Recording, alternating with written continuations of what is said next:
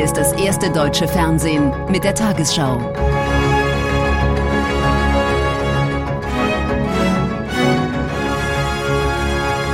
Heute im Studio Konstantin Schreiber. Guten Abend, meine Damen und Herren. Ich begrüße Sie zur Tagesschau. Bundeskanzler Scholz und Russlands Präsident Putin haben nach einem Gespräch über die Ukraine-Krise ihre Dialogbereitschaft betont. Trotz Differenzen erklärten beide auf einer gemeinsamen Pressekonferenz in Moskau ihren Willen, weiter zu verhandeln.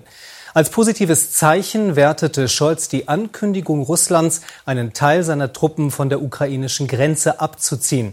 Putin erklärte, er wolle keinen Krieg in Europa. Ein Antrittsbesuch in Krisenzeiten. Auch Bundeskanzler Scholz muss an Putins berüchtigten langen Tisch. Drei Stunden reden die beiden. Kein Thema habe man ausgelassen, sagt Scholz später.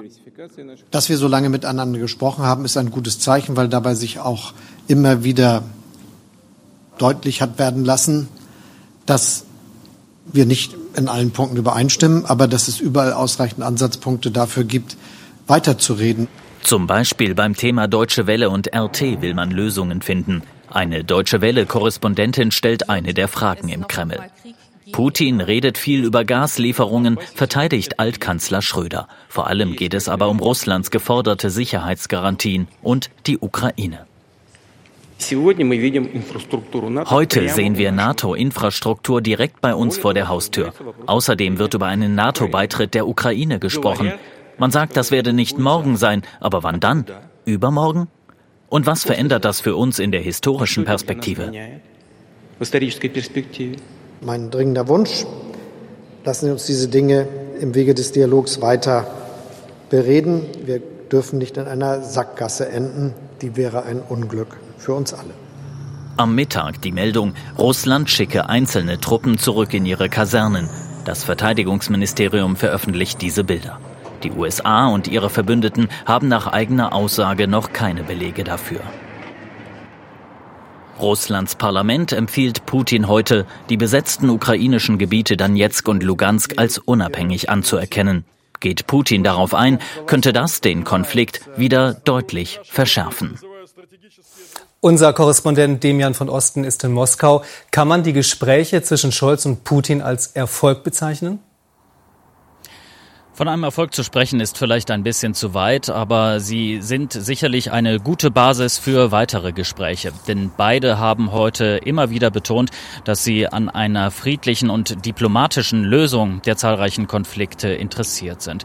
Dennoch an den Konflikten zwischen Russland und dem Westen hat sich ja erstmal kaum etwas verändert. Sie müssen weiter gelöst werden. Hinzu kommt, dass aus Sicht des Kreml die deutsch-russischen Beziehungen zwar wichtig sind, dass der Kreml aber in den vergangenen Monaten immer wieder klar gemacht hat, dass er die großen sicherheitspolitischen Fragen lieber mit Washington klären möchte, also mit den USA. Für Europa ist es vielleicht ein bisschen ein Durchschnaufen jetzt heute, aber es gibt viele Probleme, die weiter zu lösen sind. Wie könnte es denn jetzt weitergehen? Also es wurde schon angedeutet in den Gesprächen heute, dass es in niederer Ebene jetzt erstmal zu Vorverhandlungen kommen kann, die dann womöglich ein Gipfeltreffen vorbereiten könnten. Vielleicht ein Gipfeltreffen im Normandie-Format Deutschland, Frankreich, die Ukraine und Russland, um den Konflikt mit Russland, um die Ukraine dann lösen zu können oder zumindest entscheidende Schritte nach vorne zu unternehmen. Diese Versuche hat es aber in der Vergangenheit immer wieder gegeben. Sie erfordern sehr viel Kompromissbereitschaft von allen Seiten und sind daran schon mehrfach vorübergehend gescheitert. Danke, Demian von Osten in Moskau. Und zu den Gesprächen von Bundeskanzler Scholz mit Russlands Präsident Putin sehen Sie gleich im Anschluss an diese Tagesschau eine Sondersendung bei Tagesschau 24. Unter anderem mit weiteren Einschätzungen unserer Korrespondenten, Hintergründen und Analysen. CDU-Chef Merz hat nun auch die Führung der Unionsfraktion im Bundestag übernommen. Die Abgeordneten von CDU und CSU wählten den Politiker mit 162 von 186 abgegebenen Stimmen zu ihrem Vorsitzenden, wie die Fraktion mitteilte. Merz hatte den Fraktionsvorsitz bereits von 2000 bis 2002 inne. Er löst Ralf Brinkhaus ab, der im Januar auf eine weitere Kandidatur verzichtet hatte. Es war ein langer Weg für Friedrich Merz. 20 Jahre nachdem ihn Angela Merkel verdrängte, ist er nun wieder Fraktionsvorsitzender der Union im Bundestag. Opposition heiße, Alternativen zu formulieren, aber nicht in außenpolitisch zugespitzten Zeiten. Wir werden die Bundesregierung bei allen Bemühungen, den Frieden in Europa zu bewahren, unterstützen. Und deswegen ist die Außenpolitik für uns nicht die Hauptauseinandersetzung zwischen Regierung und äh, äh, Opposition. Innenpolitisch will die Union unter März hingegen Kante zeigen. CSU-Landesgruppenchef Dobrindt attackiert die Bundesregierung beim Thema Inflation. Das heißt, einen Anti-Teuer-Gipfel, der muss stattfinden, bei dem muss die Regierung Verantwortung übernehmen und klar sagen, wie sie gegen diese Preisspirale antritt. Weitere wichtige Themen der Oppositionsarbeit sieht Merz etwa in einem neuen Generationenvertrag. Soziale Marktwirtschaft und Klimawandel, wie bekommen wir das zusammen? Äh, innere und äußere Sicherheit sind zwei Seiten derselben Medaille. Wie bekommen wir da eine bessere Politik? Und last but not least, ich sage es immer wieder, auch in den sozialen Sicherungssystemen angesichts des demografischen Wandels ist auch das, was im Koalitionsvertrag steht, vollkommen unzureichend. Mit der Wahl zum Fraktionschef hat Friedrich Merz die Macht in der CDU ganz in seiner Hand. Nun muss er beweisen, dass er die Partei in der Opposition gut führen und sie auch aus der Opposition herausführen kann. Unmittelbar vor der nächsten Bund-Länder-Runde zu Corona bereitet die Politik weitere Öffnungen vor. So fallen vielerorts Kontaktbeschränkungen für Geimpfte weg. Mehrere Ministerpräsidenten setzen sich dafür ein, Rechtsgrundlagen für Corona-Auflagen über den 19. März zu verlängern, um etwa auf Hotspots reagieren zu können. Gesundheitsminister Lauterbach sieht den Höhepunkt der Omikron-Welle inzwischen überwunden. Die Sieben-Tage-Inzidenz ging den dritten Tag in Folge leicht zurück auf nun 1437,5. Berlin Alexanderplatz. Noch gilt sie hier die 2G-Regel in Geschäften. Hineinkommen nur Geimpfte und Genesene. Doch von Freitag an herrscht im Berliner Einzelhandel lediglich noch Maskenpflicht. Auch für andere Bereiche beschloss der Senat heute Lockerungen. Es ist damit zu rechnen, dass die Hospitalisierungszahlen in sehr naher Zukunft ihren Höhepunkt erreichen und dann absinken. Und es ist eindeutig heute auch gesagt worden, wir sind jetzt am Scheitelpunkt beziehungsweise über den Scheitelpunkt hinüber. Aktuell gilt nur noch in Berlin, Nordrhein-Westfalen, Rheinland-Pfalz und Sachsen-Anhalt 2G im Einzelhandel. Anderswo gilt bereits 3G oder lediglich die Maskenpflicht. Auch sonst stehen die Zeichen auf Lockerungen, weniger Zugangsbeschränkungen, mehr Kultur und mehr Publikum bei Großveranstaltungen planen Bund und Länder. In Bayern entfallen künftig Kontaktbeschränkungen für Geimpfte und Genesene. Für viele Bereiche soll ein Stufenplan Beschränkungen beenden. Die Prinzipien lauten, von 2G plus auf 2G und von 2G auf 3G. Also wir gehen immer eine Stufe im jeweiligen Bereich, im nächsten Schritt in die Freiheit. Mediziner und Experten begrüßen die Lockerungspläne, mahnen jedoch mögliche Virusmutationen langfristig im Blick zu halten. Es ist eigentlich schon relativ wahrscheinlich, dass wir wieder neue Varianten kriegen, die entweder leichter übertragbar sind oder größere Krankheitsschwere haben oder beides gleichzeitig oder auch der Impfung ausweichen. So plädieren auch viele Länder dafür, dass Maskenpflicht, Abstands- und Hygieneregeln weiterhin rechtlich möglich sein sollen. Morgen entscheiden Bundeskanzler und Ministerpräsidenten die konkreten weiteren Schritte.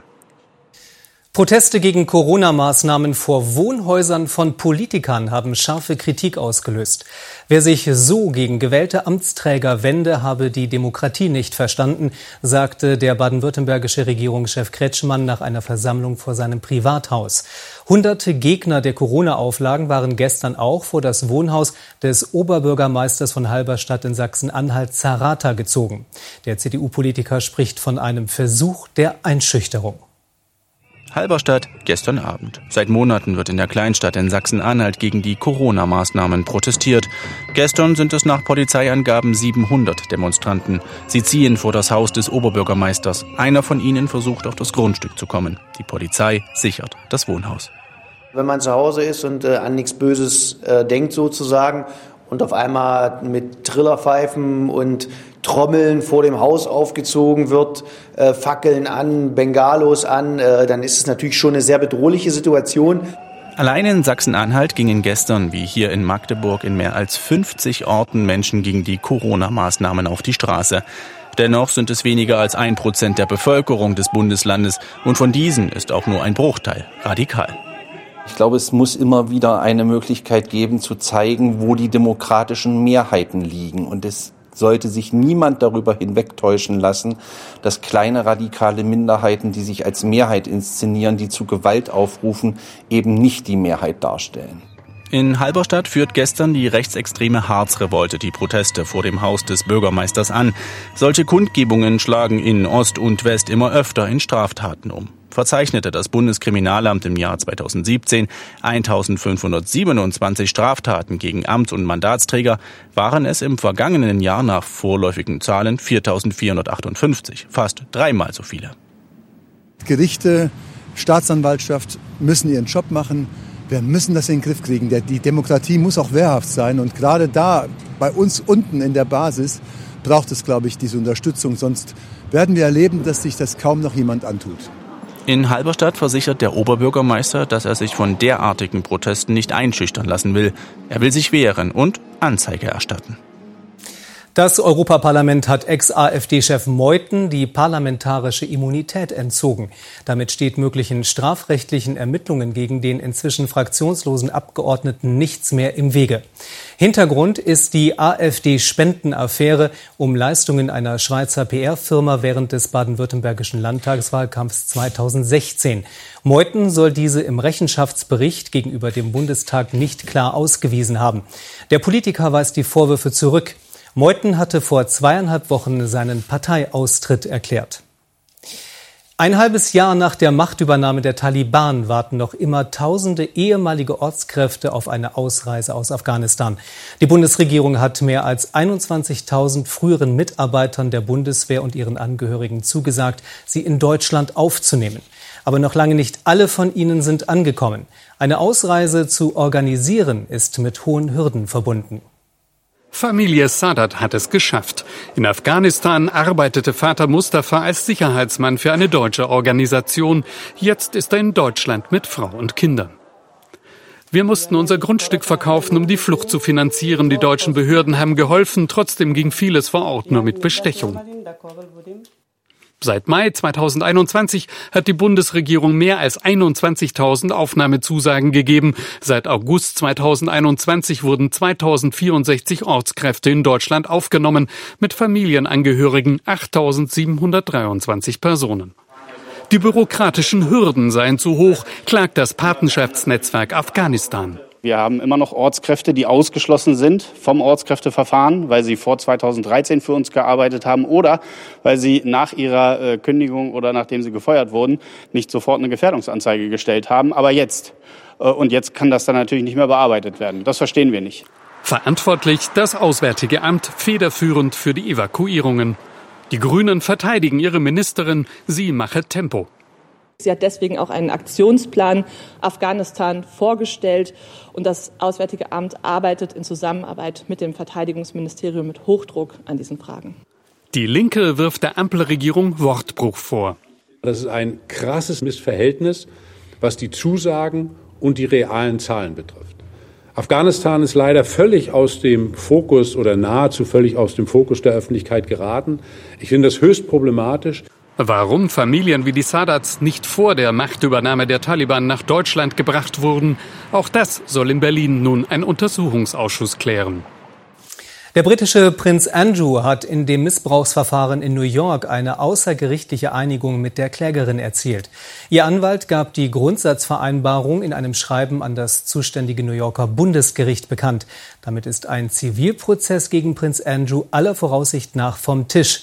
Wie viel er zahlen wird, wurde in dem Gerichtsdokument nicht öffentlich gemacht.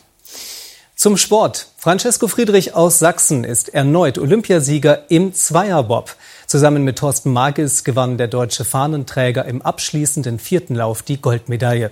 Auch Silber und Bronze gingen an Deutschland. Ja!